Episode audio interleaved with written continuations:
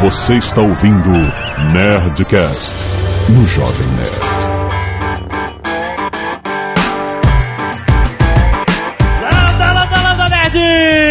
Aqui é o Alexandre Antônio, Jovem Nerd, e eu sou Bootstrapper até morrer. E aí, rapaziada, aqui é o Marco Gomes e em maio eu vou fazer 25 anos e vou deixar de ser um jovem prodígio. Tá. Olá pessoal, meu nome é Enio Pinto, eu sou gerente nacional do Sebrae, mas mais importante que isso tudo é que eu sou tricolor de coração, campeão brasileiro de 2010. Ah, que tinha, né, cara? Que, de... Que beleza. Aqui é Zagal e eu estou vendendo minhas cotas. que isso, rapaz? Vai sair fora da sociedade? Muito bem, nerds, estamos juntos aqui em mais um Nerdcast mega especial sobre empreendedorismo, que eu adoro fazer, porque o Nerdcast, que é um programa de entretenimento, as pessoas adoram, se divertem, riem com o Nerdcast, mas uma coisa que me faz sentir com um trabalho bem feito, um trabalho completo, é fazer esses programas sobre empreendedorismo, porque a gente sempre recebe e-mails de pessoas falando que mudou de vida depois que eu vi o Nerdcast, que o Nerdcast deu um gás, que o cara não sei o que, o cara foi atrás do que ele gosta. Cara, isso me faz sentir uma pessoa completa, sabe?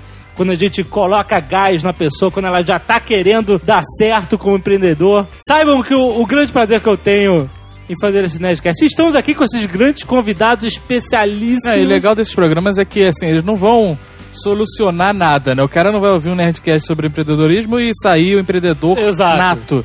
Mas ele afagulha, Exato. né? Ele é, abre, abre a visão do cara pra uma possibilidade e aí o cara corre atrás, né? É, com certeza. Então vamos bater esse papo interessantíssimo depois dos e-mails. Canelada. Muito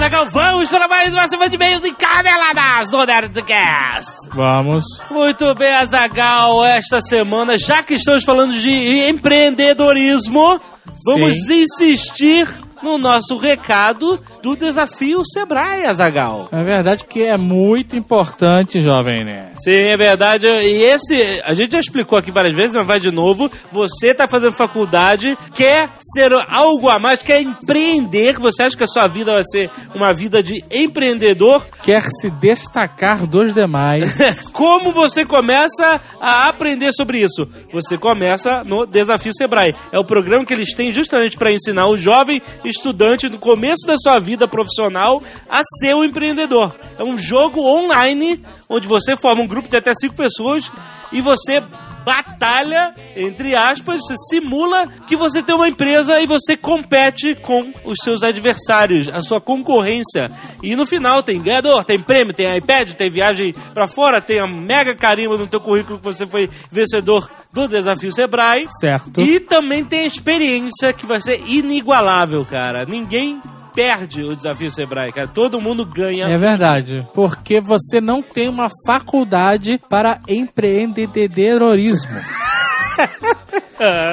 Você, você aprende o seu curso, às vezes nem isso você aprende, mas você não sai dali um empreendedor, cara. Você tem que aprender isso sozinho, é foda. né? Exatamente. E o Sebrae tá dando essa oportunidade, cara. É foda, é, É, muito fo- foda. é, não, é muito bom. Vale a pena. Quem já fez sabe e pode até comentar aí a testa que é foda. Faltam poucos dias a partir da data de, de lançamento desse podcast. Faltam poucos dias para acabar as inscrições para o desafio Sebrae desse ano. Se perder as inscrições, só ano que vem. Então aproveita ou nunca mais, porque depois de 2012 É verdade.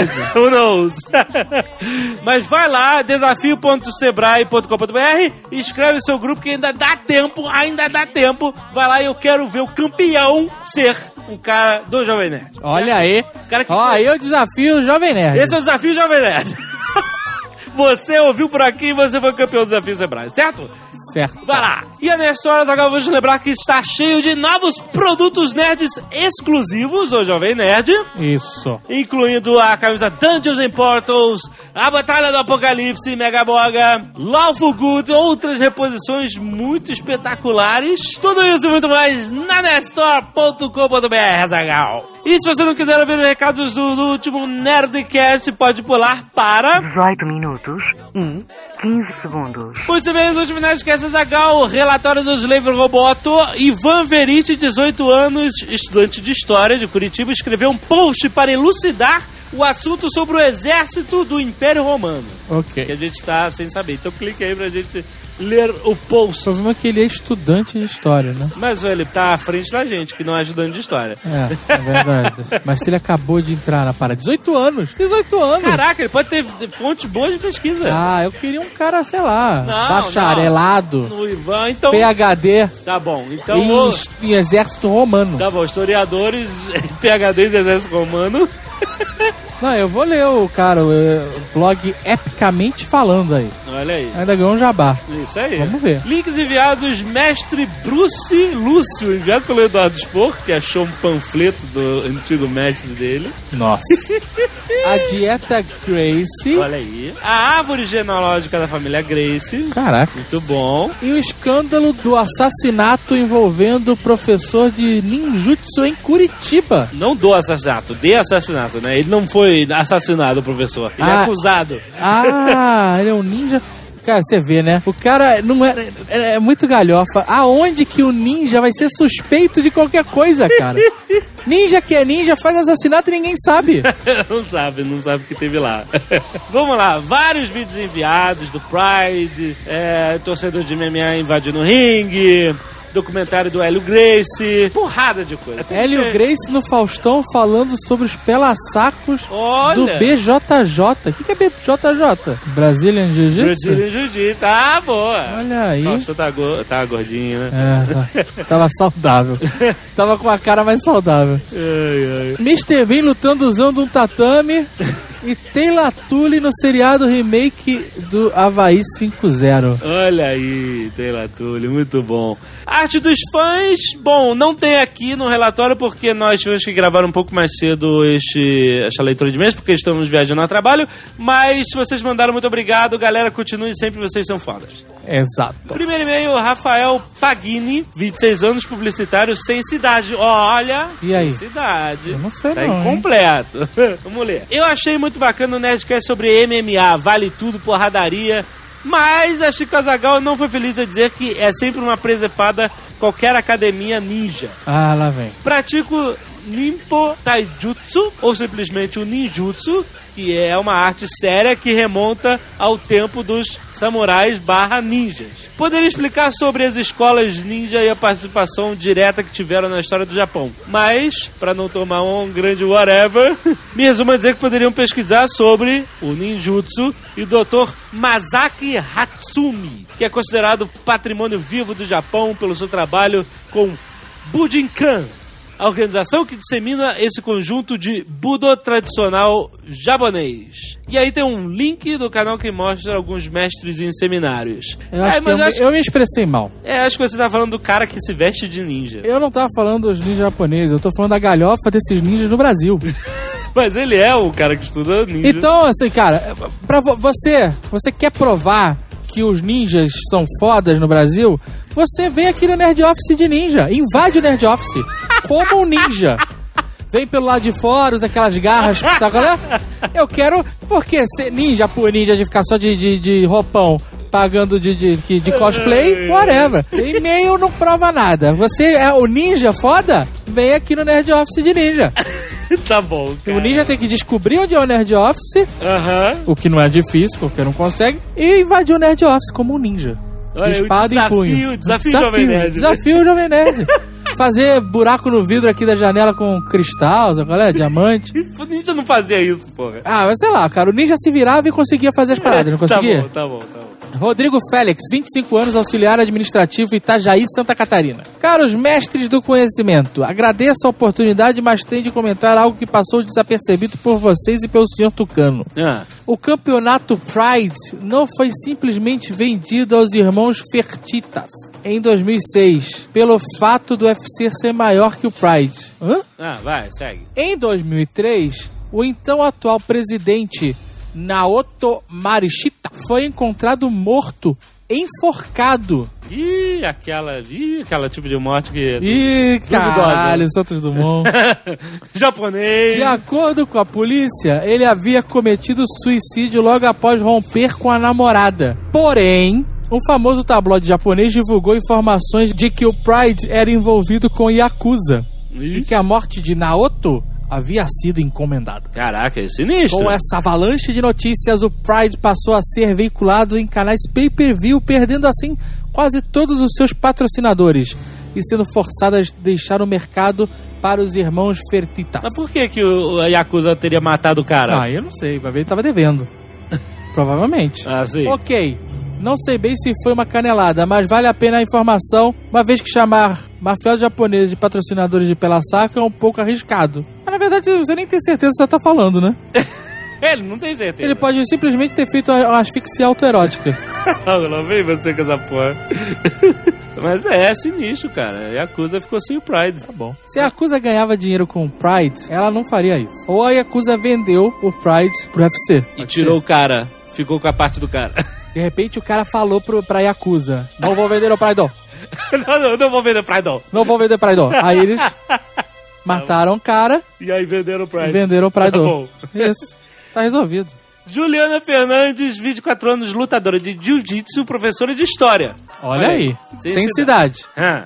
Aí é foda, hein? Há algum tempo atrás, o Azagal já havia falado a respeito das mulheres que lutam. Nesse último Nerdcast, ele informações que são legais, como a Chris Cyborg. Ela é uma informação, a Chris Cyborg.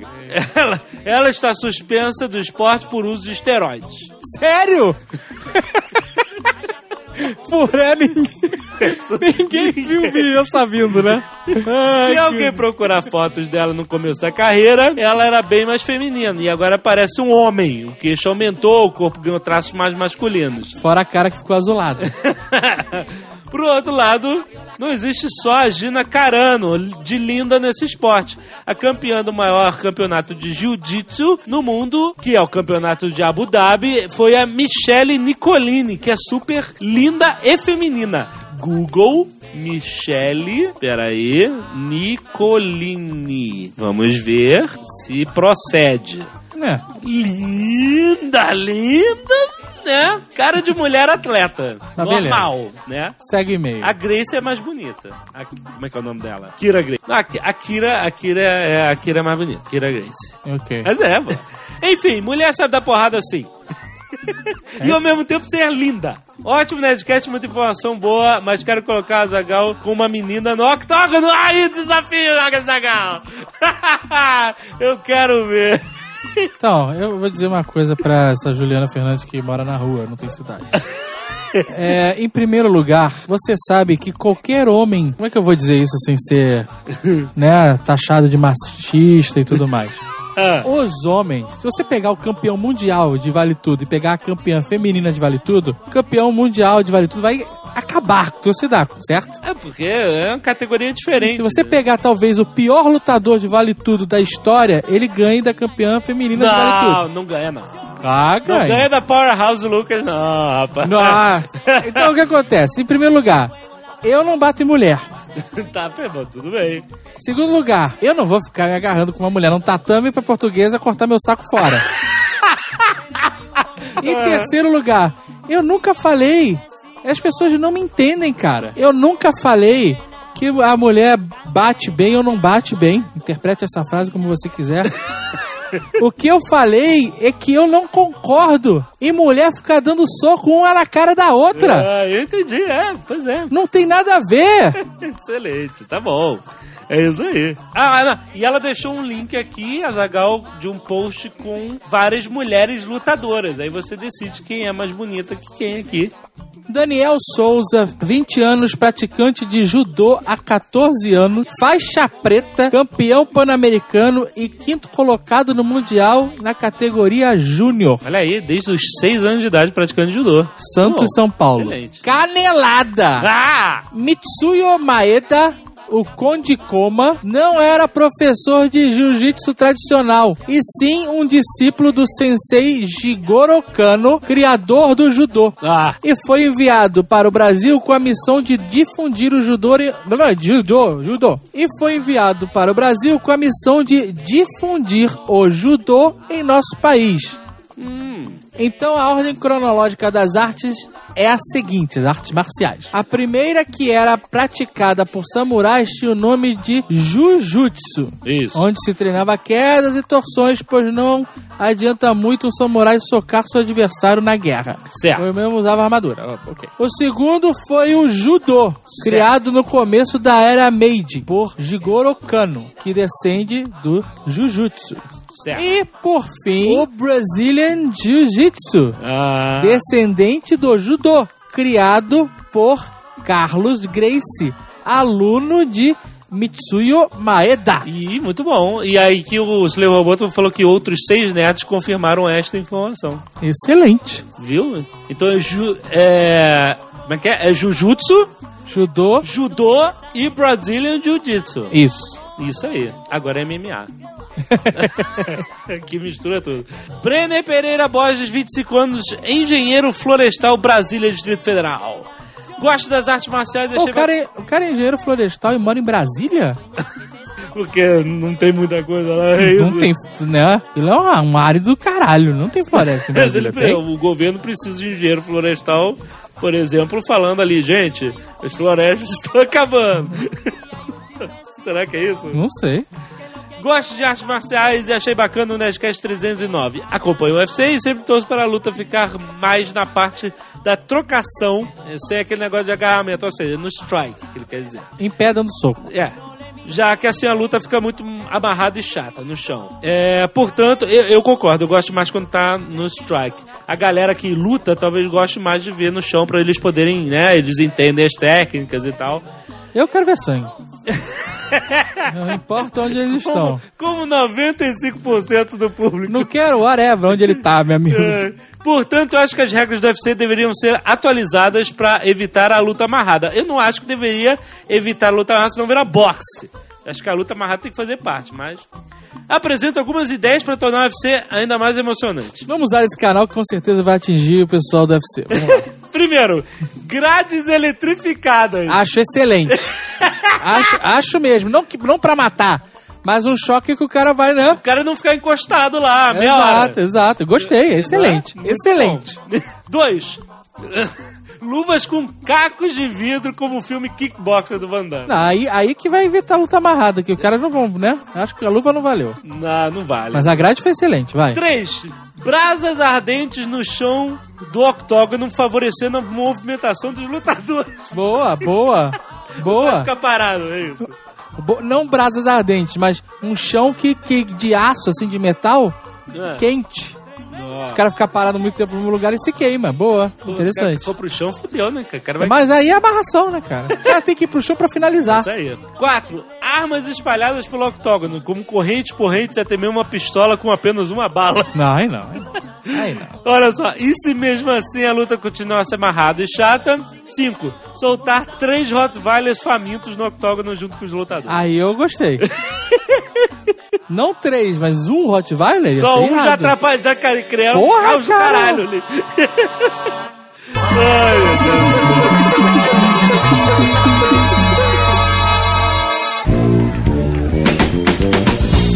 Quero aproveitar a presença do Enio, que está há quantos anos no Sebrae? 23 anos de Sebrae. Olha só. É uma Por vida. falar, por falar em Sebrae, eu- eu tava querendo fazer o Empretec. Será Olha, que rola uma É. bolsa? olha esse Faz, é. Depois eu passo o seu. Me manda um e-mail que eu boto na mão da nossa coordenadora aqui. Olha que cidade. aí! que os caras não mamam Porra, também, faz né? isso em particular, só fazer assim publicamente. Agora serão 50 mil e-mails pro. Agora querendo, querendo essa bolsa aí, esse descontinho. Eu só não dou um e-mail, mas. Mas vamos lá. Então, assim, o o que o Marco Gomes tem de vida, o Enio tem de experiência no Sebrae. Olha só que. Sebrae. É por aí. Olha só, hein? Que, que, que injustiça comigo agora. Vocês depois vai conversar com o cara, nossa. Você é um moleque, Marco Gomes. Sai daqui. Não, tô brincando. hein? Um moleque quietinho. com muito mérito. Olha, mas dizer pra você, Marcos, a melhor pessoa pra falar de empreendedorismo é o empreendedor de sucesso. Exato. Entendeu? Você é o professor. E ele tá com 20, 20 e poucos anos e, e com grande sucesso. Então é, é, é brincadeira. Não, ainda falta muita é. coisa ainda. Não. Ainda falta muito chão, ainda falta muito chão. Meu, Mas- Ele abre a boca, fala do que faz e tá resolvido. Ele não vai teorizar, vai dizer a respeito do que ele leu, ele vai falar do que ele faz no dia a dia. É, um bom empreendedor tem que ser um cara comunicativo. É, Não necessariamente. Se ele for atuar num segmento empresarial que exige dele essa característica, ser um cara articulado, mobilizador e tudo mais, sim. Mas tem negócios que não exigem que o indivíduo se comunique o tempo todo, que interaja muito. Então, ah, é importante que ele tenha um perfil adequado ao tipo de atividade que ele vai desenvolver. Mas não, não, não tem essa necessidade, não. De forma alguma. E tenho também um comentário aí adicionar, é que vocês, todo mundo tem limitações e é muito importante você saber não só desenvolver no que você é mais limitado, se você é mais limitado com números ou se você é mais limitado com comunicação e tal, mas também você saber admitir suas limitações e chamar gente boa pra vir com você. Então, se você, sei lá, não, não é um cara que se comunica bem e você quer atuar nesse meio, e você tenta se comunicar bem, mas tem batido com a cabeça na parede, pô, você pode chamar gente e contratar gente que não só te chamar para ser seu sócio, alguma coisa assim, mas até contratar alguém que, que, que te ajude nisso e você tem que. Você não é sozinho, né? Não é empresa de um homem só. Você pode chamar gente e trazer gente que supra as suas necessidades, as necessidades da sua empresa. Isso é uma parada engraçada e interessante porque a gente foi uma empresa de dois homens sós Dois homens só. durante, Heróis. durante muito tempo, né? Assim, é, pelo controle de qualidade e talvez um pouco de ganância. Que é? Claro que não. É, a gente não, não, não terceirizava o trabalho, né? Até o momento que isso ficou impraticável mesmo, assim, de da, do estresse estar no nível inaceitável. É, a gente tinha que fazer tudo, né? É, né? Comercial, financeiro, boy, né? criativo, designer, editor, é complicado. né? Programador, responder Então é realmente é tudo. importante você se aliar a pessoas que vão compartilhar o- e, e agregar valor ao seu trabalho. Não, só dizer que, como eu disse que, que o Marcos é o professor, ah, o, o que que acontece? O, o grande diferencial do empreendedor é que ele conhece os seus limites. Né? Ele tem uma auto-percepção de até onde ele pode ir. E aí o que, que ele faz? Ele terceiriza, ele chama para atuar com ele as figuras que a gente denomina aqui de muletas.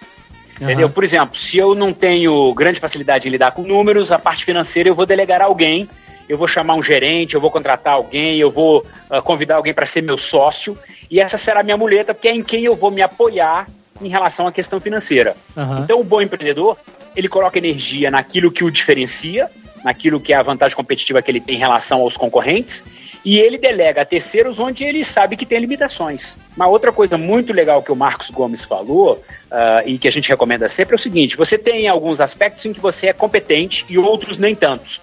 A gente sempre sugere que você coloque sua energia naquilo que você é bom para que você fique ótimo. E não naquilo que você é fraco para que você venha a ser mediano. Aham, claro. Porque assim, ah, o grande barato de empreender é você agregar valor, é você inovar. Entende? Assim, não dá para você ser mais um no mercado. Né? E você não consegue inovar se você não tem muito conhecimento sobre a área em que você atua. Então, se você já é bom em determinada área, se aplica nessa área para que você seja ótimo nela. Ah, mas eu sou muito fraco em comunicação. Ah, Não, não tem problema. Traz uma muleta para esse aspecto, para essa variável, mas Aham. bota energia onde você é bom para que você ali fique ótimo. Excelente, É, e, e é excelente. muito saboroso isso, inclusive.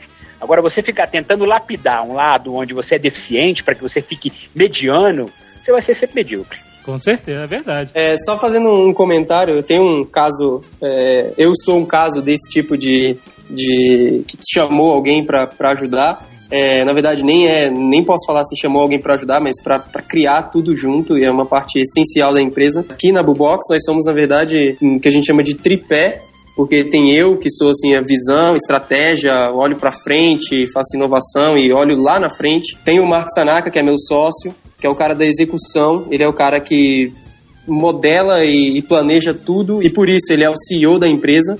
É, e ele entrou na, na empresa desde antes do dia zero, ele veio e a gente- e a gente criou tudo junto. Então, assim, é, o Marco Gomes é o fundador da Bubox e tal, mas o Marcos Tanaka é desde sempre assim o, o- cara que, que ajudou a fazer tudo mesmo desde o início. Aham. É, e a empresa não, não seria o que ela é e não teria 30 funcionários se não fosse pela organização que ele traz à empresa. assim. Aham. É, pô, a gente chega nesse, nesse modelo e a gente tem clientes e uma empresa de três anos, que tem 30, de quatro anos, que tem 30 funcionários, é por conta dessa expertise dele de negócios, que eu não tinha expertise de negócios nenhum. Eu era um moleque programando lá em Brasília e queria fazer um negócio que eu achava que era legal, que era trabalhar com publicidade e mídias sociais. Aham. E ele trouxe essa visão de negócios para essa empresa que nem existia ainda e ele ajudou a criar tudo isso. Você tinha que concentrar em ser um bom programador, um excelente programador, né? Exatamente. Você não tinha que começar a aprender do zero a montar uma empresa porque você ia perder tempo, Exatamente. o seu tempo de programação, né? E você não ia ser um excelente empresário. Desde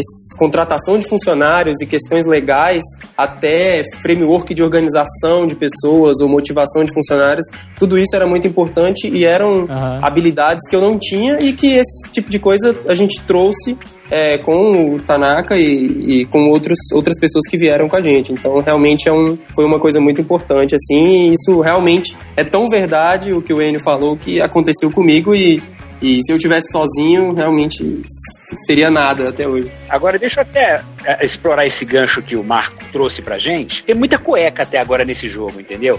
Assim, uma, uma dica interessante pra vocês é a seguinte: vai agregar mais eh, pessoas à sociedade, vai convidar muletas pra tua empresa. Se você puder trazer mulher, entendeu? No, no sentido empresarial. Olha, ok? sim. Ah, deixa- porque a gente tá falando aqui de David, de Alexandre, de Marcos, de Tanaka, de, eu ainda não vi aí uma Sabrina, uma Ana Virgínia, uma. ah, entendeu? O que, que, que eu quero trazer como sugestão? Ah, a gente tem observado ah, o tempo todo negócios ao longo desses 23 anos. O diferencial que tem determinado sucesso nas pequenas empresas é o ser humano, tá? Ah, todas as demais variáveis estão extremamente comoditizadas, entende? Aham. O mercado está aí para todos, acesso a serviços financeiros hoje também não é mais mistério, tecnologia também está à disposição, informação nem se fala com a internet. Sim. O que tem sido diferencial de sucesso para os negócios é o ser humano, é o ser humano inovador.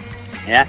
E quem sabe realmente lidar com gente é a mulher. Tá? Isso é cultural.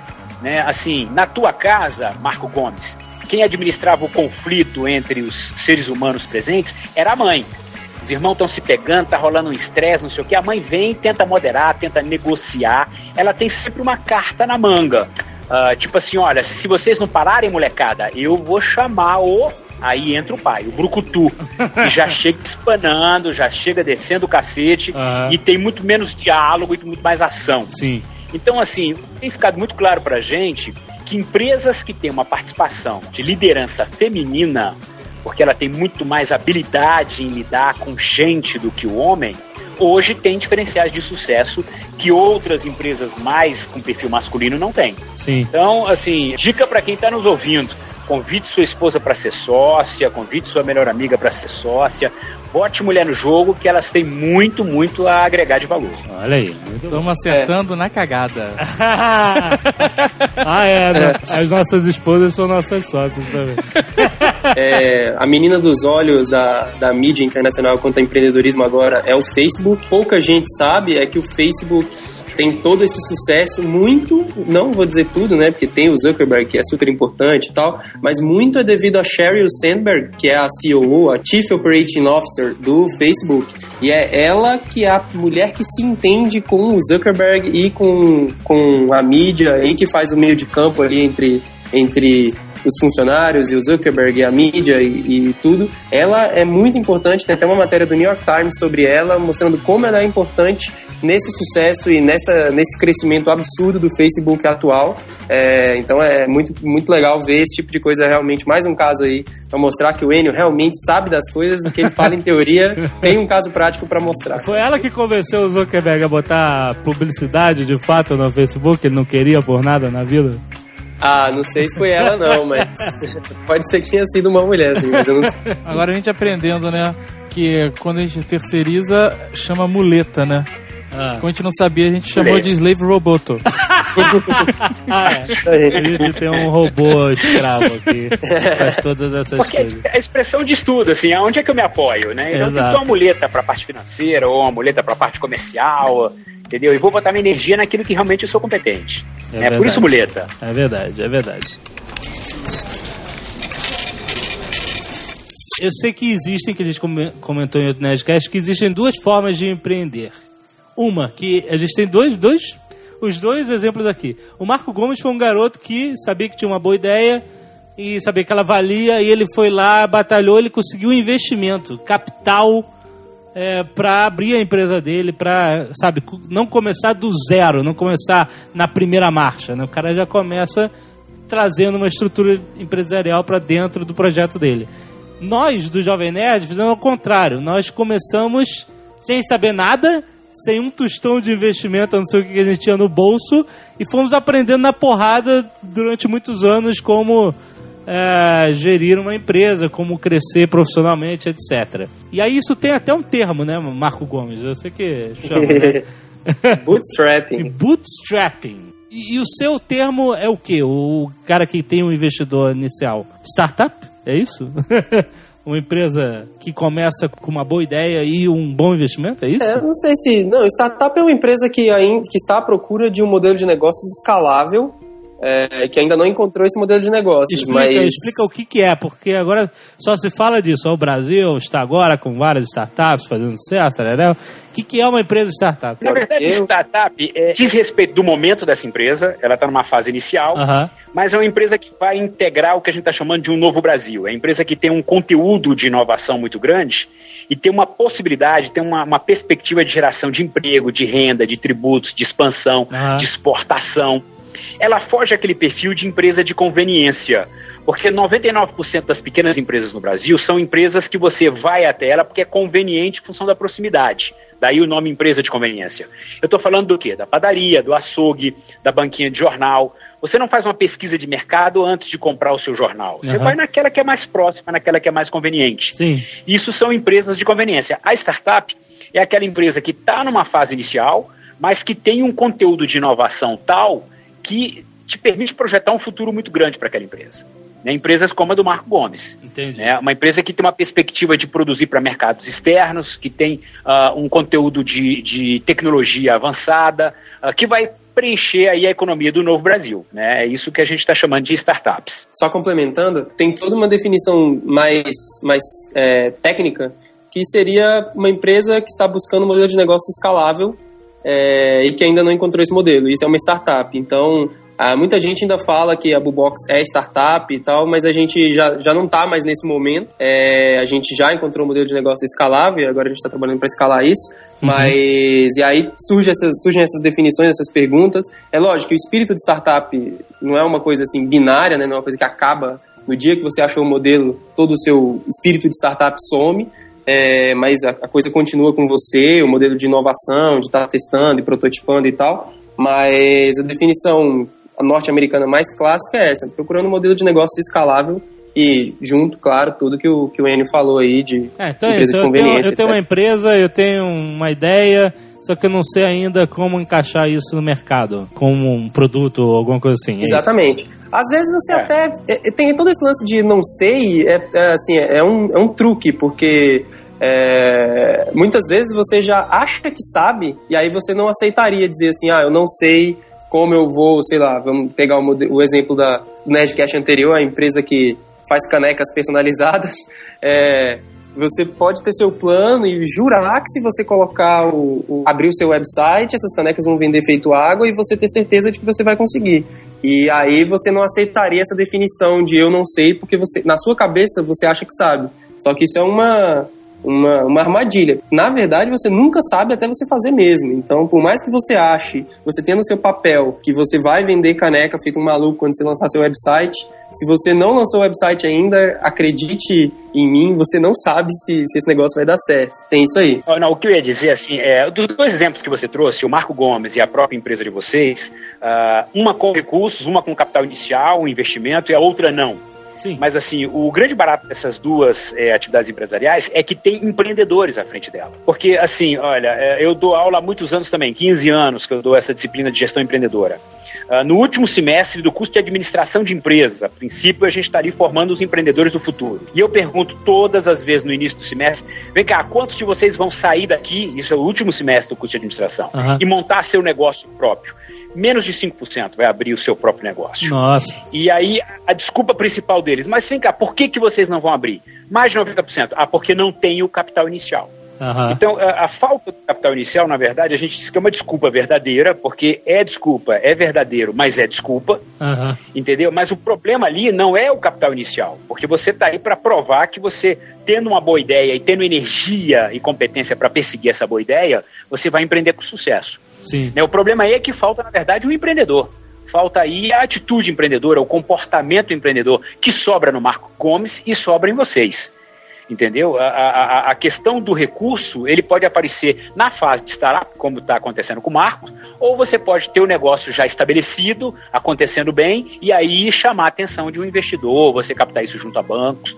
Pode vir num momento ou no outro. Aham. Mas o que vocês têm é uma atitude empreendedora. Esse, esse aí é o, é o diferencial. É, lembrando que o Marco Gomes foi pra São Paulo sem saber se ia ter investimento ou não, né? Foi na. É, é bom lembrar É. que eu vim pra São Paulo pra dormir no sofá, no, no sofá de uma amiga e com a grana de duas, duas passagens aéreas pra Brasília de volta, se precisasse, né? Não nada muito mais Não que era tão ruim, né? Podia ser pior. Podia ser no sofá de um amigo, né?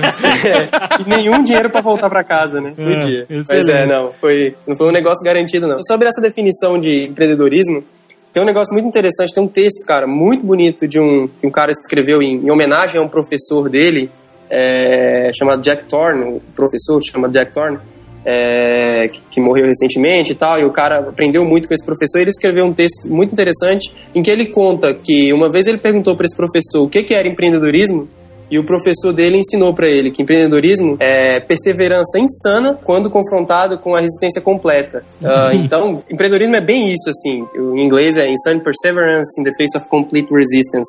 Então, tipo, quando tudo tá contra você e quando o negócio tá na sua frente ali, você não, não desiste por não ter dinheiro, sabe? Você não desiste por, sei lá, não ter o, os melhores profissionais na sua cidade. Você mora numa cidade pequena e lá não tem programador. Ou você mora numa, num mercado que está muito, muito concorrido, numa cidade muito grande. E isso pode, na verdade, por empreendedorismo, quando você não quer fazer, qualquer coisa pode ser sua desculpa para você não começar. Você mora numa cidade muito pequena, a cidade é muito pequena para você empreender. Você mora numa cidade muito grande, o mercado é muito concorrido para você empreender. Então, desculpa por desculpa, existem muitas, né?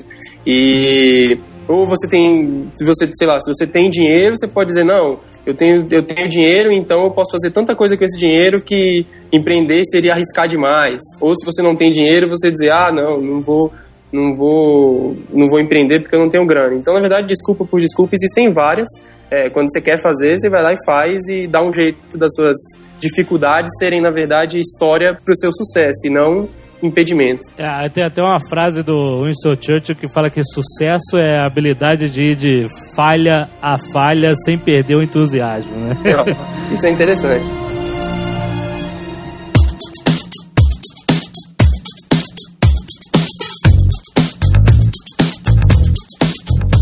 Nosso exemplo, de pessoas que tomaram muita porrada pra aprender, sei lá, às vezes uma coisa básica do universo empresarial, etc. E aí nós temos uma pessoa com 23 anos de Sebrae aqui. O quanto a gente podia ter economizado de porrada fazendo cursos do Sebrae? Que o Sebrae existe justamente pra isso, não é? Por exemplo, ensinando o cara a chamar alguém para controlar os e-mails dele e não ficar controlando 50 mil e-mails por semana. Aprendi com o Marco Gomes. Você aprendeu comigo ano passado, porque eu, quando eu ouvi essa história, eu falei, velho, não é possível. Põe Para. alguém pra controlar esse negócio. É, para com essa porra, cara. É, mas o que que acontece? Assim, vocês têm o que é difícil de se ensinar. Vocês têm o talento, vocês têm a atitude empreendedora. Não que a gente não possa também lapidar esse aspecto atitudinal. Aham. Mas, assim, é muito importante que você agregue a isso aí conhecimento sobre gestão de negócios. Ou você traz a tal da muleta, né? Mas, de qualquer maneira, é importante que você, pelo menos, tenha competência para acompanhar o trabalho da muleta, para ver se ele está indo no caminho certo, para poder opinar, para poder ah, não ser enganado. ah, caso a sua muleta não esteja muito bem intencionada. Acontece de tudo no mercado empresarial é claro. né? Então, assim, eh, o que, que a gente entende hoje por um empreendedor de sucesso? Aquele cara que consegue ter tanto a atitude empreendedora, o lado mais conduta, o lado mais comportamental, quanto aquele cara que também conseguiu reter conhecimento sobre gestão de negócios, né? Então, assim, é fantástico ver a, a- a fala aí do, do, do Marco Gomes, ah, a tal da perseverança insana confrontada com a resistência completa, é o ser. Entendeu? O cara é assim, isso está dentro dele, é visceral. Ele tem essa atitude. Aham. Agora, se você puder ah, elaborar mais esse cara, levando para ele também um pouco de saber, além desse ser, ligado à gestão de negócios, a possibilidade dele ser um empresário de sucesso em menos tempo é, é- é bem factível. É esse que é o objetivo do desafio Sebrae? É, o desafio Sebrae, ele tenta trazer para vocês um conjunto de, de competências, tanto as duráveis quanto as não duráveis. Ah, deixa eu ser mais claro. O que, que acontece? A gente vai simular uma empresa virtual e você vai fazer a gestão dessa empresa. Então você vai aprender ao longo da participação no Desafio Sebrae ah, algumas competências não duráveis. Assim, você vai entender sobre marketing, sobre finanças, ah, sobre organização e tudo mais, controles de estoque, formação de preço, esse tipo de coisa, que é pura gestão de negócios. né, E que essas técnicas podem mudar, por isso a gente chama de competências não duráveis. Você vai aprender um pouco disso, mas você vai aprender também, e até mais do que isso, ah, como a gente exige que você trabalhe em equipe de no mínimo três e no máximo cinco sócios à frente dessa empresa, você vai aprender a tomar decisão de maneira conjunta, a buscar consenso, a liderar, a ser liderado, a, a- a- resolver conflitos de relacionamento. Você vai aprender a interagir em grupo, em time, em equipe, porque isso é fundamental para o sucesso empresarial. E isso sim é uma competência durável. Entendeu? Saber liderar e saber ser liderado, saber buscar consenso, é uma coisa que foi importante ah, na descoberta do Brasil, é importante hoje e vai ser importante daqui 500 anos. Então, a Aham. proposta do Desafio Sebrae é que você retenha um pouco de conhecimento de gestão, mas que você também elabore mais esse lado mais atitudinal, mais comportamental das competências duráveis. Entendeu? Essa, essa é a proposta. E principalmente, é para você experimentar um pouquinho né, dessa história de o que é ser empreendedor, para que ao final do seu curso superior você tenha aí uma alternativa de ingresso na sociedade produtiva, não só como funcionário, como concursado, como colaborador, mas também como empreendedor. Né? Porque hoje nós temos 5 milhões de jovens fazendo universidade né, ah, no Brasil, geralmente entre 18 e 24 anos, e 100% deles estão sendo preparados para ingressar no mercado como empregado de alguém e não como dono do seu É negócio. verdade, quando você faz faculdade, é, a visão realmente é que você vai trabalhar para alguém, que você tem que saber os processos para se adequar a uma empresa, se adequar a um trabalho, não para você ser o seu o, o empreendedor, ser dono do seu próprio negócio. O desafio Sebrae ele funciona para universitário. né? Universitário, a gente exige que você esteja cursando qualquer universidade. Pode ser ah, da área de saúde, pode ser economia, pode ser qualquer coisa. Ah, mas a proposta é. Porque o nosso entendimento é o seguinte: eu posso estar fazendo aqui o curso de educação física e ao final posso me empregar de professor de educação física num colégio ou posso abrir a minha próxima, própria academia, um, um estudo de pilates, dar aula Claro, particular de claro. natação, ah, entendeu? Então a nossa proposta é que já que você está vendo o lado mais ah, de conhecimento da sua profissão na faculdade, eu vou te trazer aqui o lado mais empreendedor e você associa o conhecimento que você tem de uma profissão com esse aspecto empreendedor e abre o seu negócio. É isso que a gente quer, né? Não, fora que o conhecimento de empreendedorismo não tem como te fazer mal, né? Até se você tem vontade de ser empregado, de ser um grande executivo numa grande empresa ou o que for, é, o conhecimento de empreendedorismo pode te ajudar, inclusive, a julgar as empresas as quais você quer trabalhar, né? Você vê lá o cara fazendo Exatamente. besteira, o seu chefe fazendo besteira, você sabe que aquilo ali é um barco que está afundando e você pode agir. Então, mesmo que você queira ser. Não é a ideia, a ideia é você ser empreendedor, claro. Mas mesmo que você não queira, o conhecimento não, não tem como te fazer mal, né? É verdade, não. Você quer ver uma coisa, Marco? É, eu brinco e digo assim: olha, uma dona de casa, ela tem no salário do marido o orçamento. Ela tem na dispensa dela o estoque. Ela tem na padaria, no supermercado, no açougue, os fornecedores. Sim. Ela tem na vizinha a concorrente. Ela tem nos filhos e tal. É, claro. Claro, se ela não aprende a delegar e, e vai se tornar mais competitiva, ela perde, não tem dúvida. Uhum. Então o que que acontece? Até para ser dona de casa, se você tem um espírito empreendedor, se você tem uma atitude empreendedora, você será uma dona de casa mais competente. Entendeu? Não tenha dúvida. É o que a gente chama do intraempreendedorismo. Mesmo dentro de casa, dentro de grandes organizações, eu não preciso estar à frente da empresa, mas eu tenho que ter uma conduta empreendedora. É, e o que eu acho impressionante, que eu sempre achei louvável no Sebrae, é que porque, ah, ok, existe o espírito, mas o mundo empresarial é uma máquina, né? Ela tem peças que funcionam é, cientificamente, é, né? Como você falou, você estava descrevendo aí peças de uma máquina, né? Que pode ser Exatamente. aplicada tanto a uma empresa quanto a uma dona de casa.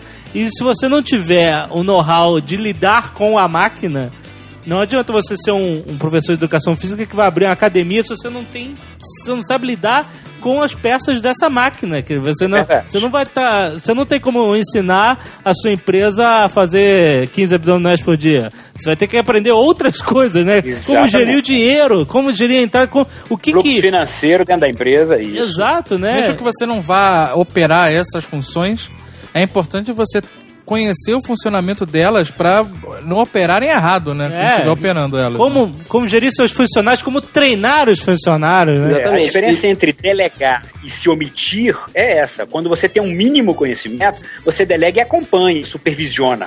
Se você não tem esse conhecimento mínimo, você delega não, você se omite, você entrega e fala, toma, toca, e você vai ter que confiar cegamente. Ai, aí, aí que é o problema. A diferença entre delegar e se omitir é que o profissional delega, porque ele tem conhecimento e supervisiona. E o amador não, Aham. se omite. Ele não tem conhecimento, não quer ter, entrega e fica simplesmente confiado na sorte. É verdade, é verdade. Normalmente isso gera problema. Normalmente isso gera É, eu- problema. uma né? coisa que eu tuitei um tempo atrás, a galera gostou muito, é que eu disse o seguinte: empreenda no seu emprego atual. Seu chefe vai te demitir ou te promover. Em qualquer situação, vai ser o melhor pra você. É verdade. É verdade. É um gênio, o Doug Hauser do- da mídia social. É, é- é- é- é o professor, o empreendedor é o professor. é, tem que aprender com ele, tem que ouvir. É o pequeno mestre.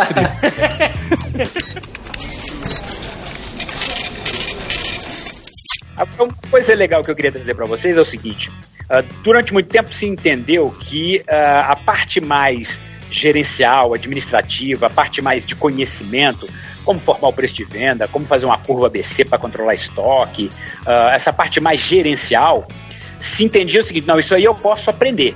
Até eu sendo um autodidata, eu compro livros, estudo e aprendo. Mas o, o Aham. aspecto atitudinal é uma coisa que ou nasce ou você não se desenvolve como. E hoje está provado que não. Tanto o aspecto de conhecimento de gestão como a atitude pode ser aprendida. Né? Até a, a gente abriu aqui com uma brincadeira ah, onde o Alexandre me pediu uma bolsa do Empretec. Ah, O Empretec é um, um- curso revolucionário ah, ligado ao mundo empresarial. Ele não é, inclusive, do Sebrae. O Sebrae tem só o direito de aplicar o Empretec no Brasil. Ele é das Nações Unidas e ele é aplicado em 31 países do mundo. Porque o Empretec ele, é, ele tem a, a- a proposta de desenvolver no indivíduo o aspecto atitudinal. A gente pega você e sete dias depois te entrega com atitude empreendedora instalada em você, mesmo que você não tenha sido um empreendedor de nascença. Eu tenho como instalar comportamento empreendedor. Claro, isso pode. se- é diferente do que acontece com o Marco Gomes, que é uma coisa extremamente visceral, ah, ah, inata, mas você pode melhorar muito a, a atitude, o teu comportamento, participando de treinamentos específicos para isso. Ou seja, eu posso te treinar a fazer a parte de gestão e também a ter atitude empreendedora. Né? Isso tudo o Sebrae Quer disponibiliza. dizer, antes achava-se que era uma coisa do indivíduo. E agora você. Não, você pode ensinar isso, professor. Exatamente. Você Você, não pode ter nascido com isso. comportamento, exatamente. Entendeu? Assim, americano prova tudo, né? E aí ele, ele, ele tem uma, uma, uma- quase que uma brincadeira, mas ele fala assim: é, é, ô, ô Dave, é, você quando acorda, veste sua calça com que perna primeiro? Se de manhã pegou sua calça jeans, vai vestir ela, você veste com que perna? Com a direita ou com a esquerda? Com a direita. se a partir de amanhã e durante 21 dias você deliberadamente pegar o seu jeans e vestir ele com a perna esquerda, e não pode esquecer, se vestiu correndo, tá lá tomando café, fala, ih caramba, com que pé eu vesti hoje? Bota a xícara de café na mesa, volta no quarto, tira a calça e veste deliberadamente com a perna esquerda. No 22 segundo dia, você alterou esse comportamento. Você vai pegar a sua calça e instintivamente, sem perceber, já veste ela com a perna nova, a perna alterada, a perna esquerda. Se você até então era destro. O que, que isso significa, David? Se eu posso mudar um comportamento de baixa complexidade como esse e que não reverbera em nada nos negócios, não vai influenciar se você vai ser melhor ou pior na sua vida, significa dizer que eu posso mudar qualquer outro tipo de comportamento também, inclusive os mais complexos. Olha só. Entende? Aqueles que vão fazer diferença na sua vida. Então, um cara que não tem a, a prática de estabelecer metas, o empreendedor tem visão de futuro, vê lá na frente, persegue as imagens que ele constrói, as visões. Eu posso desenvolver isso em você, como eu posso mudar com que perna você veste a sua calça jeans. Entendeu? E isso mudou a maneira de se fazer capacitação e treinamento empresarial. O Empretec é uma, um divisor de águas. Fantástico. Porra, fantástico. O Jovem Nerd tá empolgado mesmo. Não, porra, não é, cara? A gente tem que fazer, cara. Amanhã ele já vai começar a vestir a calça com a outra perna já. Ai, eu tô querendo fazer a experiência da perna, meu. Eu vou começar a vestir a camisa do avesso. Cara, eles usam muito isso pra mudar hábitos em atletas de ponta. O cara, entendeu? Chuta bem com a direita, não chuta com a esquerda. Então ele vai ficar durante 21 dias só chutando com a esquerda. Entendeu? Eles usam muito isso para formação de atletas e começaram a ver que isso podia ser utilizado também para formação de empreendedores. Olha só, impressionante. Você vê, existe um universo aí, um universo que você não conhece de treinamento e capacitação, cara, para você gerir sua empresa. Por, por, isso que eu gosto desses Nerdcasts, cara. Nem eu sabia esse negócio, cara, da, da calça. a calça foi um excelente exemplo, adorei. Mas é, cara, você pode realmente aplicar isso a tudo. Né? Exatamente. Eu, eu li no, no site do Desafio Sebrae que os vencedores do desafio podem visitar centros de empreendedorismo. Eu queria saber, e são tem, tem toda a infraestrutura e viagens e alimentação e tal, é, pagas pelo Sebrae. Eu queria saber onde são esses centros, o que, que eles aprendem, o que, que é e tal. É, olha só, a gente sempre fica prospectando o mundo afora, uh, onde é que tem uma concentração de negócios de ponta. Né? E, por exemplo, a primeira edição do Desafio Sebrae, a gente mandou a meninada para o Vale do Silício. Ah entendeu? E aí fizemos uma agenda bastante rica com eles lá. Eles foram visitar universidades, empreendedores, fábricas e tudo mais, e voltaram com mil insights a respeito do que podiam fazer nos seus negócios futuros. Ah, o grupo que venceu no ano passado vai agora esse ano para Barcelona. Barcelona, depois que vivenciou lá a experiência da, da Olimpíada de Barcelona, experimenta um boom na, na, na questão do empreendedorismo. Eles têm um departamento 21 que é uma área onde tem uma concentração muito grande de indústrias, de, de perfil inovador, de universidades, de laboratórios, uh, de instituições de fomento ao empreendedorismo. O Sebrae deles, que chama Barcelona Active, que na verdade é uma grande incubadora de empresas, fica nesse departamento 21. E aí a garotada vai ficar 10 dias rodando Barcelona e vendo o que há de ponta em termos de negócios. Olha só que é, legal que legal. eu visitei ambos os lugares. Fui para Barcelona para uma competição de empreendedorismo lá chamada HIT Barcelona. Olha aí, ô Marco é, Tá demais, ninguém segura esse cara. Selecionou as, sei lá, 10 ou 20 maiores empresas mais inovadoras do mundo, startups, né, mais inovadoras do mundo, com menos de 50 funcionários e tal. Eram empresas pequenas. A ideia era pegar as empresas pequenas que fossem inovadoras. A Bubox foi selecionada no Brasil. A gente foi, foi muito legal. Fizemos networking, conhecemos empresas incríveis e tal.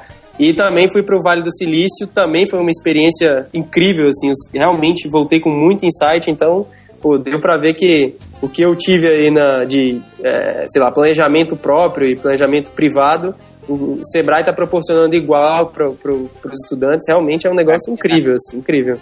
E foram experiências que mudaram realmente minha vida e meu jeito de ver os negócios, assim, esses dois, essas duas viagens pro Hit Barcelona e para o Vale do Silício mudaram muito do que eu penso. Sensacional.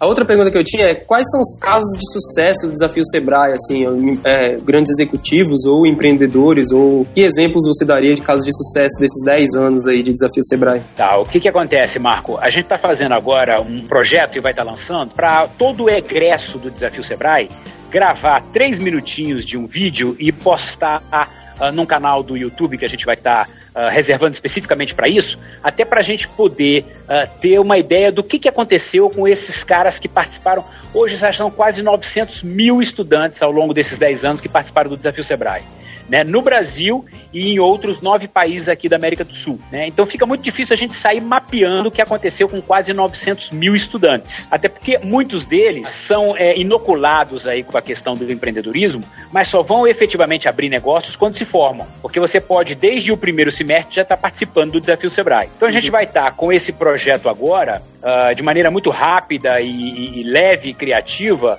tendo os registros feitos pelos próprios egressos num canal de YouTube do que, que aconteceu com ele depois do desafio Sebrae. Entendeu? Legal. Vamos botar uma mensagem.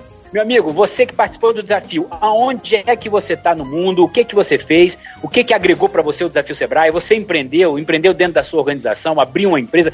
De que maneira o desafio Sebrae contribuiu com, com a situação que você vivencia hoje? E aí eu vou ter muita coisa interessante para contar. Mas só um, a título de curiosidade, Marco Gomes, é, uh, a gente estava tendo um problema Uh, o, o, hosting do, do, desafio, a gente hospeda o desafio numa empresa prestadora de serviço nessa área, que é a Merlin, né, onde ficam os grandes cartões corporativos, Visa, Mastercard e tudo mais, porque é um, é um sistema pesado. Uh, e aí a gente estava tendo um problema muito grande porque a gente teve mais de 150 mil uh, universitários se inscrevendo no Desafio Sebrae na, na edição passada. E aí começamos a ter um problema de banda, um problema no sistema, a gente teve que correr para São Paulo e aí essa empresa foi chamar um dos executivos dela e foi buscar um jovem nerd, né? ah, que estava atuando na Índia com TI, um cara que era um gênio, mas era brasileiro. Mandou buscar o cara, o cara chegou em questão de 24 horas no Brasil, veio voando mesmo. Ah, e quando nós fomos nos reunir com ele para explicar qual era o problema que a gente tinha, para ele buscar uma solução, ah, o sistema estava caindo e os técnicos não estavam dando conta de resolver. Ele falou assim: sim, mas de que sistema que a gente está falando? Eu falei: não, é o sistema do desafio Sebrae. Aí o moleque levantou o casaco, mostrou para mim assim: ó, tô arrupiado. Joguei desafio Sebrae três anos quando era estudante universitário. Né? Que Caraca. Aí, depois- aí- aí ele falou, não tô acreditando que eu vou botar a mão nesse sistema, né? Porque esse moleque fala- ele ficava louco pra saber, né? Eu, como é que eu, saca, vou dar uma de hacker aqui, como é que eu faço pra ganhar essa porra desse jogo? Entendeu? Ele falou, agora eu vou descobrir o que, que tem por trás do desafio Sebrae, né? E assim, Aham. quer dizer, a gente esbarra com egressos do desafio em diversas situações como essa, por exemplo, que foi muito legal. Legal, legal. Interessante.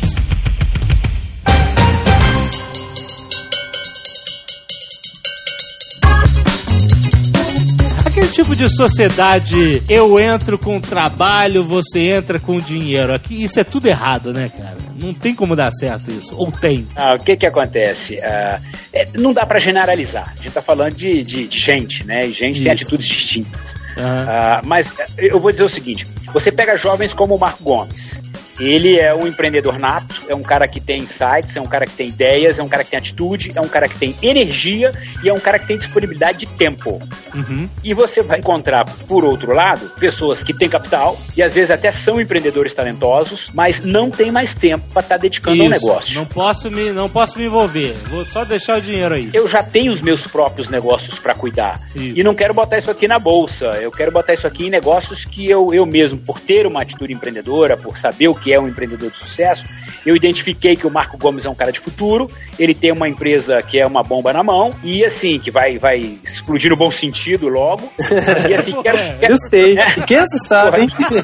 é, O que você tá sabendo aí que quero ninguém sabe? explodir no bom sentido, que vai Sim, bombar. sim. Claro, Tá claro. bom. Aham. né? E, e quero botar meu dinheiro nela. Entendeu? Então, assim, quando você tá fazendo esse tipo de sociedade, é bastante interessante. É porque esse tipo de sociedade que um entra com a grana e o outro entra com o trabalho, ele não dá certo quando é uma sociedade pequena, tipo uma padaria. em que um sócio bota o dinheiro e fica o dia inteiro com a barriga no balcão e o outro fica lá, sei lá, fazendo pão. Mas quando a a empresa é maior e o, o sócio que está entrando com dinheiro, é, é- isso é, é caracterizado mesmo, né? Assim, ó, eu vou entrar, sou um só investidor, tá aqui no contrato, não sei o que lá. Essa é a diferença. Por que que acontece? Essa visão que não dá certo, um entra com dinheiro, outro entra com trabalho, É. porque normalmente o que acontece é que quem trabalha se acha mais dono do negócio do que quem entrou com dinheiro, porque, entre aspas, não fez nada para que o negócio crescer, entendeu? Aham. Esse acho que é o- essa visão que gera, que dá a impressão da problemática. Sim, Né? sim, é isso mesmo. Olha, mas aí é até importante dizer o seguinte: quando se trata de um negócio de conveniência, e o exemplo da padaria é muito bom, mas tem que ficar claro o seguinte: os dois são sócios proprietários. Cotistas. Cotistas. Isso. Né? Assim, eu tô entrando com a grana, então tenho 50% do negócio, você tá entrando com o trabalho, tem outro 50% do negócio, mas no contrato social fica registrado que eu tenho 50% das cotas e o outro 50% das cotas. Exato. Agora, aqui, é, então já começa uma divisão aí equilibrada no contrato social. Isso, mas... Agora, uma outra coisa importante é o seguinte: aquele que entra com trabalho, ele, ele vai ter 50% igual ao outro, mas ele fica trabalhando, e o outro, de alguma maneira, pode estar dedicando o tempo dele para ganhar dinheiro em uma outra frente. Exato. Mas, por ele estar trabalhando,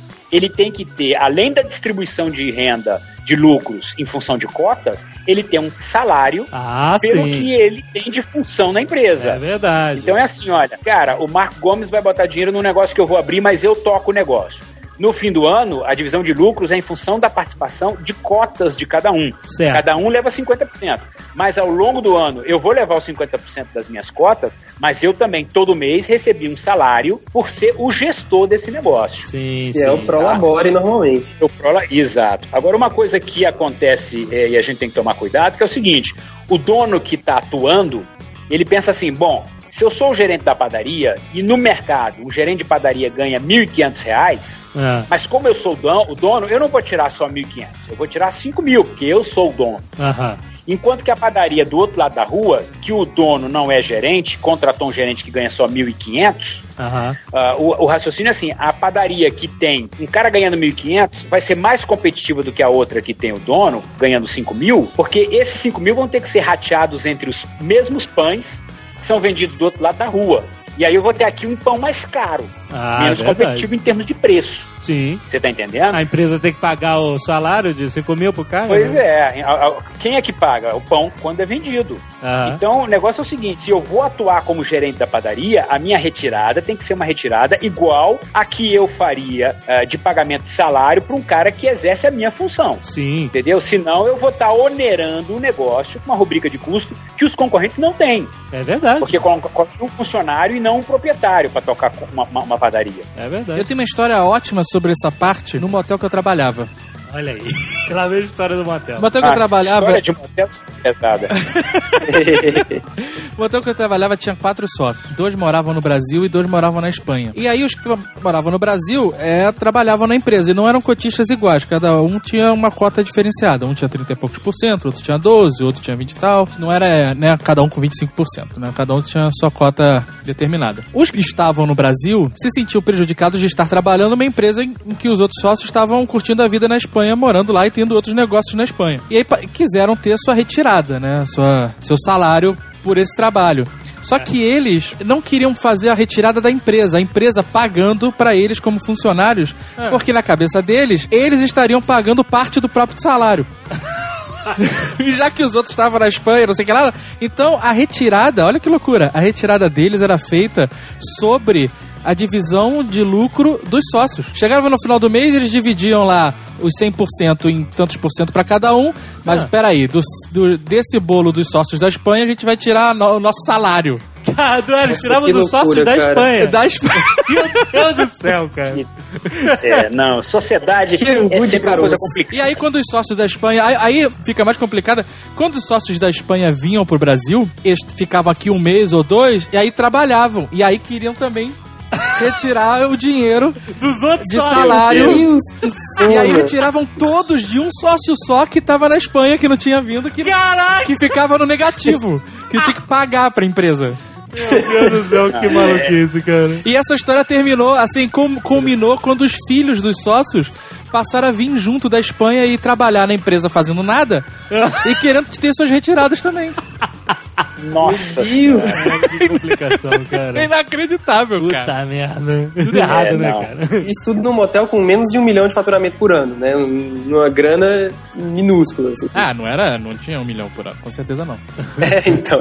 Não, era Não, loucura. é- Mas isso é engraçado porque isso é, é o padrão de, de declínio e, e derrota de todas as empresas familiares, né? Elas começam com o pessoal som da camisa e construindo o negócio do zero e fazendo e trabalhando no próprio negócio e aí cada um depois começa a ficar com grana e começa a não querer trabalhar tanto e começa a dividir dinheiro e depois começa a entrar os filhos e a querer ganhar tanto quanto os pais que trabalharam a vida inteira. Então, numa empresa que tem, sei lá, 4, 6, 8 sócios, no final de 20 anos, vamos dizer, essa empresa tem 30 sócios, porque tem os pais sócios e os filhos sócios e Nossa. né? É por isso que uma empresa familiar nunca dura mais do que, sei lá, duas gerações. é verdade, isso é A verdade. não ser que ela se torne profissional, né? É, a não ser que É. ela saia. da- Acho que a única empresa familiar que durou mais de duas gerações é a Fiat. A não né? ser que ela cresça também junto com a família, né? É, então, a Fiat é um exemplo, né, de que cresceu, é, ainda tá na família e, e é uma empresa profissional e né, compete no mundo inteiro igualmente com as outras, né? Mas é gerida pela família. É, é tá no, na Porque normalmente acontece geração. a empresa durar mais de du- duas gerações, a família já não tem participação na empresa. É, já Tem já- como acionista e tal, mas não como direção. É, exato. É, agora eu vou dizer uma coisa pra vocês, assim, é, tem uma palavra-chave em todos os negócios que é tendência.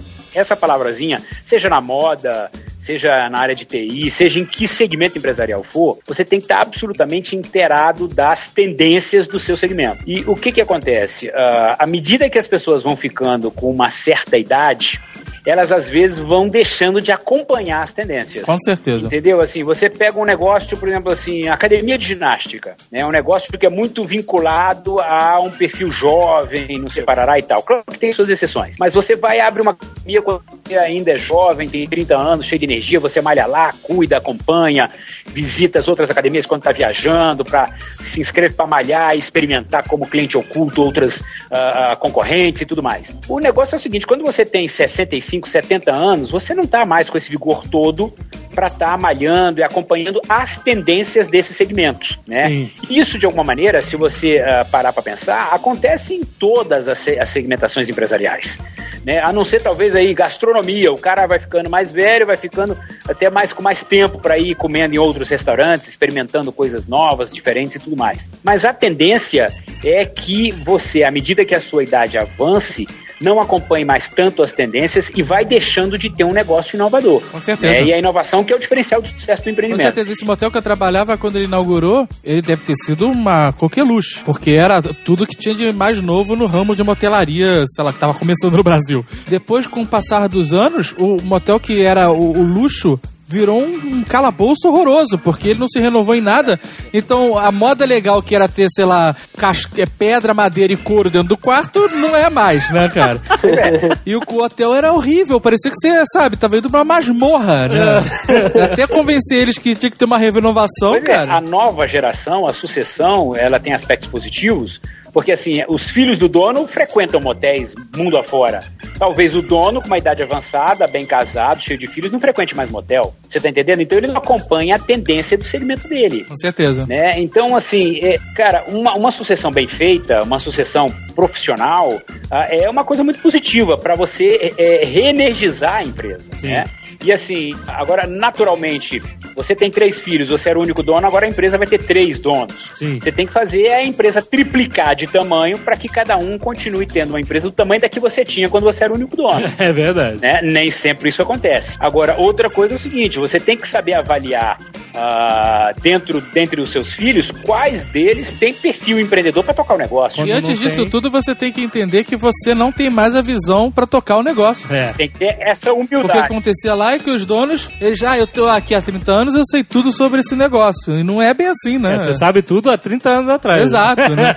Negócios extremamente dinâmicos. Eles se atualizam, mudam o tempo todo. Não tem como. É verdade. Entendeu? Então, é, agora tem que se fazer uma sucessão bastante planejada, muito profissional, né? É, senão é complicado mesmo. Aí eu, eu- uma coisa que eu, eu gosto do empreendedorismo, porque assim, basicamente, você ser dono do seu próprio nariz impede com que você passe em uma situação clássica de mercado de trabalho, porque, por exemplo, às vezes você, você tem um perfil de executivo. A pessoa se forma e vai trabalhar seguindo esse perfil e pode se tornar presidente de empresa e tal, né? O presidente de uma empresa não é necessariamente o empreendedor, né? Ele é um empregado da empresa, né? Ele é uma pessoa, obviamente, que vai ter muitos, muitas habilidades de comunicação e muito conhecimento de gestão empresarial, afinal, ele é um executivo, né? Mas ele não necessariamente é o dono do negócio, né? As empresas contratam presidentes para gerirem o seu pessoal. Os acionistas não nem sempre estão aí, como você falou, com tempo de, de querer cuidar do negócio, de poder cuidar do negócio. É, exatamente. O, o Google, por exemplo, é um exemplo desse. O Google tem um CEO contratado, que é o Eric Schmidt, ou era, exatamente por isso, assim, porque os empreendedores foram fazer outras coisas e, e acharam que a empresa chegou num, num estágio que precisava desse CEO contratado. Existem muitas outras, É. Yahoo, AOL e várias dessas empresas de internet que são as que eu acompanho mais, é, são todas com, com presidentes é, contratados e, e executivos que são contratados para esse cargo e que não são necessariamente os fundadores das empresas. Na verdade, isso é mais comum, né, do que, do que parece, do que incomum, né? E aí o que, que acontece? Eu já vi casos acontecerem, né, de pessoas que estão há muito tempo, assim, tá há 20 anos trabalhando na Xerox. E o cara tem um cargo altíssimo de executivo foda e tal, e ganha bastante, porque tá há 20 anos trabalhando lá. O cara cresceu na escada, subiu na escada, né, e tá ganhando uma grana. Aí acontece alguma coisa, alguma crise, alguma coisa, eles tiram esse cara que tem 20 anos de Xerox ganha uma baba e colocam um moleque muito mais novo, com muito mais garra e ganhando muito menos no lugar dele. Não quer dizer que a Xerox vai se dar melhor perdendo a experiência do cara que tá lá há 20 anos, mas o cara acaba é, sendo jogado de lado. O cara dedicou 20 anos à empresa dos outros e aí tá lá, tá demitido. Toma aqui seu fundo de garantia de 20 anos, beleza, compra um bar e, e se vira, né? Porque eu não quero mais você aqui. Mas acontece muito desses executivos de grandes empresas e tal que saem, eles montam os próprios negócios. Né? Exatamente, mas aí o cara, É, né, mas, vai... mas não é uma transição simples, né? Aham. Ele, ele na Xerox tinha secretária, tinha assistentes, tinha assessoria, tinha equipe. Ele praticamente não trabalhava, ele mandava, né? Sim. Ah, ele não era o executor.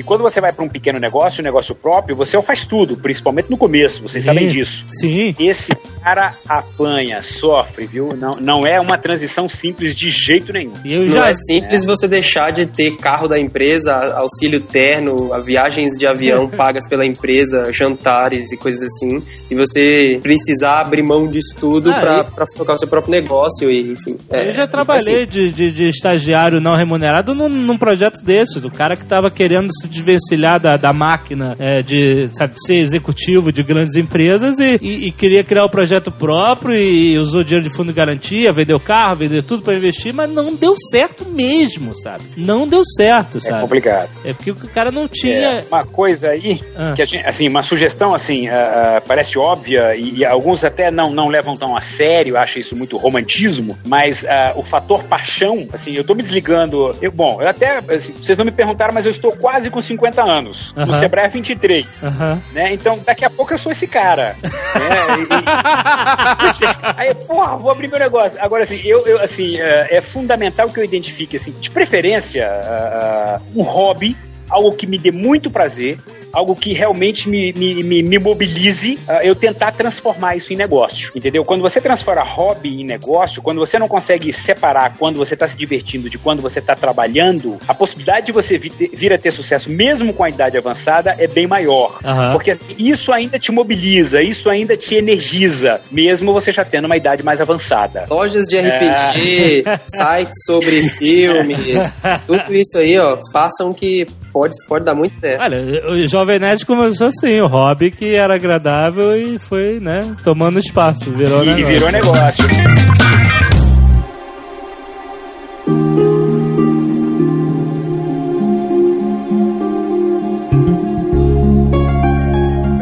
Para meus alunos, eles pegam aquela escala de necessidade de Abraham Maslow, não sei se vocês lembram disso, se vocês já estudaram isso em algum momento, Eu já. que começa lá, não, o ser humano precisa primeiro resolver suas necessidades básicas e tal, Sim. aí vai subindo essa Sim, escala de necessidade, e a última coisa lá é a satisfação pessoal, é a plenitude, é a realização. Isso. E aí eu viro pra molecada, galera, faz o contrário. Começa, em vez de buscar satisfazer suas necessidades básicas, começa a buscar sua satisfação, sua plenitude, sua realização pessoal. Olha só. Que você vai fazer aquilo que gosta, por fazer o que gosta, vai fazer bem feito, porque vai se envolver muito com aquilo porque você gosta, Sim. entendeu? E a possibilidade de você vir a ter sucesso financeiro com isso é muito grande.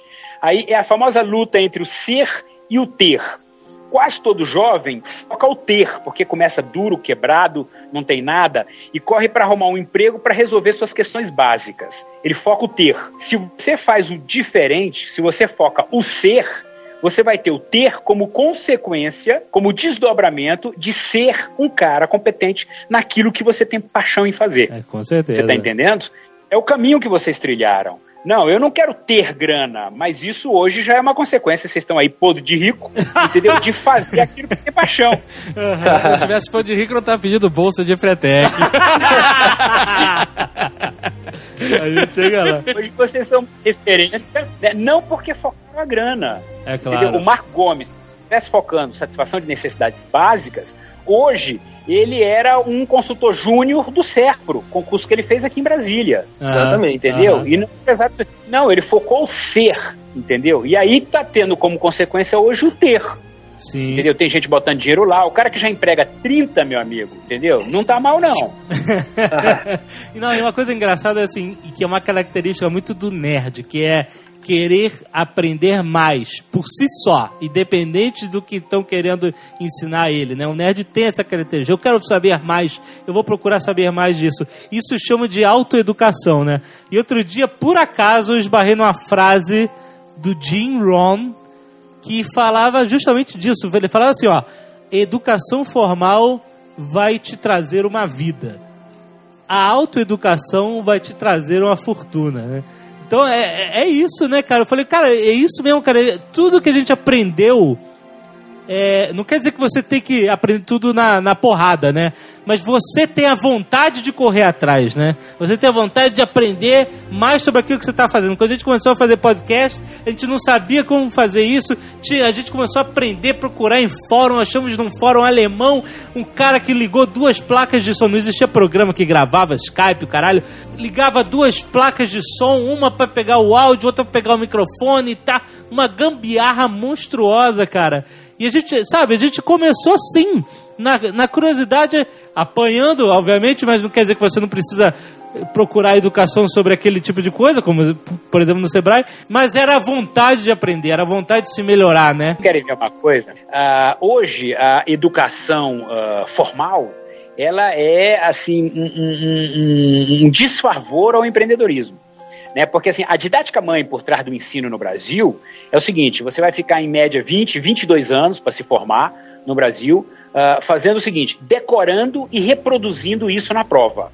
Se a gente fala o tempo todo que o principal conceito de empreendedorismo aí, ah, o, o próprio Schumpeter aí, que é o grande pai do empreendedorismo, que empreendedor é o agente do processo de destruição criativa, é o cara que destrói a concorrência com criatividade, na escola você aprende o contrário. Simplesmente a memorizar e repetir na íntegra o que você memorizou. Assim, a, a- gente fica 20, 22 anos aprendendo a não ser criativo.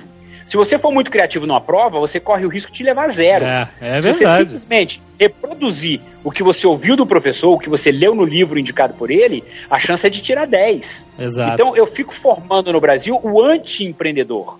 né? Uma outra coisa que você falou aí, que, que é muito. Ah, a, a formação eh, formal, né, o ensino formal, não estimula a curiosidade. Exato. Né? Assim, o, o- você disse que o nerd é um curioso intelectual, é um cara que está o tempo todo fuçando, tudo mais e tal. O curioso no Brasil hoje, cara, eu sou do interior do Ceará, como disse a vocês. O cara que é muito curioso lá, o apelido dele lá é Fifi, né? É o fofoqueiro, o cara, entendeu? Assim, porra, cara, até a masculinidade dele é colocada em jogo, o cara quer, porra, homem não tem que ser curioso, homem não tem que ter, é, ficar lendo revista, vendo Big Brother, não tem que, saca? Ah. E assim, e a busca da informação é a matéria-prima para inovar. Só inova quem tem informação, quem tem conhecimento. É você não vai inovar em nada. Essa era da informação, Pois afinal. é, então, porra, é informação pra quem? Pra quem é curioso. É claro. Bicho, olha, eu dou aula à noite. O pessoal chega pra assistir minha aula lá, já cansado. Se tem um carinha mais chato, né? Ele já é taxado de chato, que começa a perguntar demais, fica mal visto na turma. O cara faz duas perguntas. Quando ele começa a fazer a terceira, o nego joga um giz na cabeça dele, já começa a se mexer na. Puta, lá vem o cara. Pá. Assim, peraí, pô, vocês estão pagando pra perguntar, É velho. lógico, Tem que ter. pô. Você tá, eu tô aqui pra isso. É claro. pô. Entendeu? Mas os caras ficam olhando no relógio, louco pra ir embora, o cara começa a perguntar, entendeu? Os caras ficam É desesperados. claro, é claro. Ah, e que eu falo sempre, né? É, as oportunidades, é, às vezes você vê um cara que conseguiu sucesso em um negócio que você, puta, eu tinha uma ideia parecida, agora já tá marcado, esse cara já fez, perdi a minha oportunidade, né? Na verdade, você nunca perde, né, a oportunidade, tá sempre aparecendo. E agora, cara, essa era que nós estamos vivendo, é a era da informação. A gente já falou em outro Nerdcast, antigamente só tinha poder quem tinha terra. Terra era igual a poder, né? Depois, né, depois da Revolução Industrial, a, poder, a indústria passou a ser o poder. Quem tem indústria pode ter, eu não preciso ter milhões de hectares de terra se eu for um poderoso industrial. Hoje em dia, quem tem informação tem poder, cara. Quem tem informação. Você vê esses moleques todos estão ficando bilionários da noite pro dia com internet. E o poder deles é só informação, cara. Eles não têm terra e eles não têm indústria. A capacidade de sucesso é, tá ao alcance de quem procura, de quem quer saber mais, de quem tem esse espírito empreendedor, mais do que em qualquer era da humanidade. Ah, se você fosse um camponês da Idade Média e tivesse um espírito empreendedor, foda-se você. né? Fogueira. Você, não vai, você é nada, né, cara? Olha, eu, assim, eu sou economista, né? E eu passei a vida inteira lendo que para você ter uma economia pujante e tal, os fatores de produção era capital, trabalho e terra. Ignorava-se aí o empreendedor. O Uhum. cara que junta isso tudo e faz acontecer. Claro, o pô. empreendedor é o cara que tem a informação, é o cara que tem a atitude. Não adianta você dar capital, terra e funcionários, né, e mão de obra e trabalho para um cara que não tem perfil empreendedor, ele vai quebrar, vai ficar endividado, vai, não é por aí. Exato. Agora Então, temos que rasgar e reescrever todos os livros de economia. Exato. Você que tem isso, então corre atrás, esquece que os paradigmas que possam estar jogando em cima dos seus ombros, porque essa é a hora do empreendedor, né? E a quantidade de coisas que você pode fazer hoje, cara, do seu quarto, gastando pouquíssimo. É, quando eu comecei a Bubox lá, eu precisava de um hosting e de ajuda de amigo programador e tal, e tive que gastar um, um pouco de dinheiro, foi tipo ao longo de seis meses foram tipo 500 reais de cartão de crédito. Tive que gastar um pouco de dinheiro, pouquíssimo, mas um pouco eu tive que gastar para poder fazer o negócio, criar o protótipo, botar o protótipo no ar, para a mídia ver esse protótipo. E com a mídia vendo o protótipo, os investidores viram e com isso veio a grana de investimento e etc. O negócio começou a rolar dali. A partir do momento que eu pus o protótipo no ar, é, com um pouco de dinheiro de cartão de crédito, que era o hosting e etc.